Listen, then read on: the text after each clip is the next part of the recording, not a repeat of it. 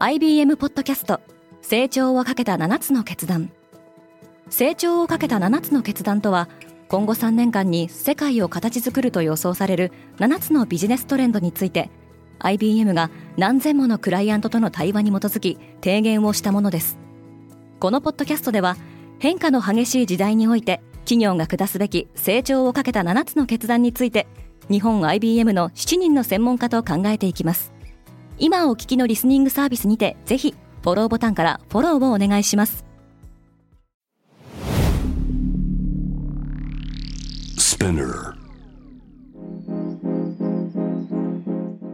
Good morning, ケリーアンです12月27日火曜日世界で今起きていること。このポッドキャスト Daily Brief では世界で今まさに報じられた最新のニュースをいち早く声でお届けします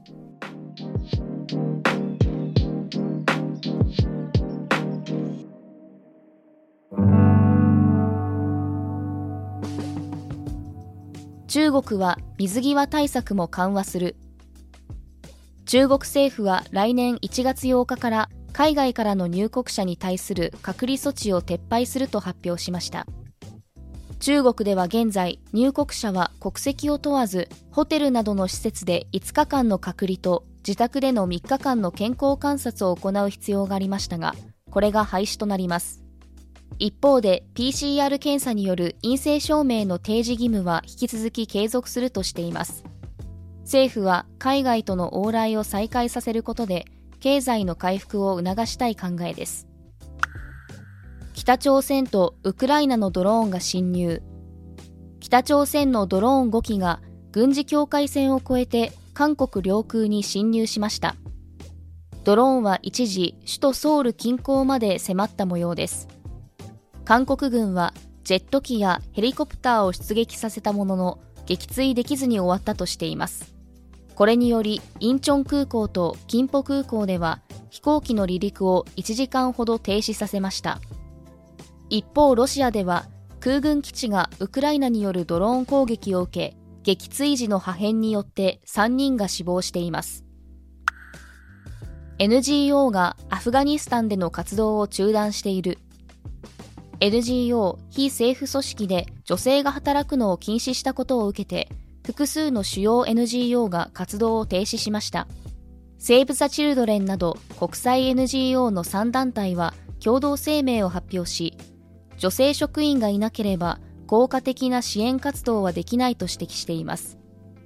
国連によるとアフガン人の大半にあたるおよそ2800万人が国際援助に依存しておりその影響が懸念されています。イランの反政府デモが100日を迎えた。ヒジャブの不適切な着用を理由に風紀警察に拘束された女性が死亡したことが発端となった反政府デモは今も勢いが衰えていません。人権活動家通信によるとこれまでに69人の子供を含む500人以上の抗議参加者が死亡した模様です。これに加え2人の死刑が執行されています。死刑を批判した女優が逮捕されたほかデモを支持した元サッカー選手はイランの情報機関職員から殺害すると脅されたとしています。寒波でアバター2も伸び悩んでいる。マスターカードが発表したレポートによるとアメリカ国内の小売売上高は11月1日から12月24日までのおよそ2ヶ月間で7.6%増加しました。クリスマスや年末商戦の伸びは同社の予測を上回る結果となったものの昨年の伸びには届いていません。さらに現在北米を襲う記録的な寒波がもたらすアメリカ経済への影響が深刻視されています。アメリカ国内では一部の映画館が休業しディズニー期待の新作映画「アバター・ウェイ・オブ・ウォーター」も公開後2週目にしてチケット販売が58%も減少しています。iPhone の大量購入で Apple Japan に追徴課税。iPhone などの免税販売をめぐり Apple Japan が東京国税局の税務調査を受け2021年9月期までの2年間でおよそ140億円の消費税を追徴課税されたことが明らかになりました。日本で販売される iPhone は海外と比べて価格が安いとされ国税当局は転売目的とみられる大量購入には免税販売が認められないと判断した模様です。今世界で起きているニュースをいち早く受け取りたい方は Spotify、Apple Podcasts、Amazon Music などでぜひ Daily Brief をフォローしてくださいねケリーアンでした Have a nice day!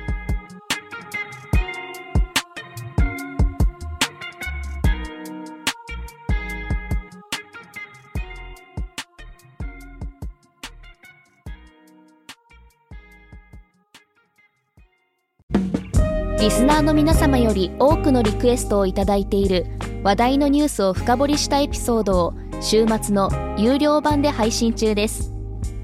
今なら1ヶ月無料トライアルを実施中。詳細は概要欄に記載しています。この機会にぜひ聞いてみてくださいね。感想ご意見もお待ちしています。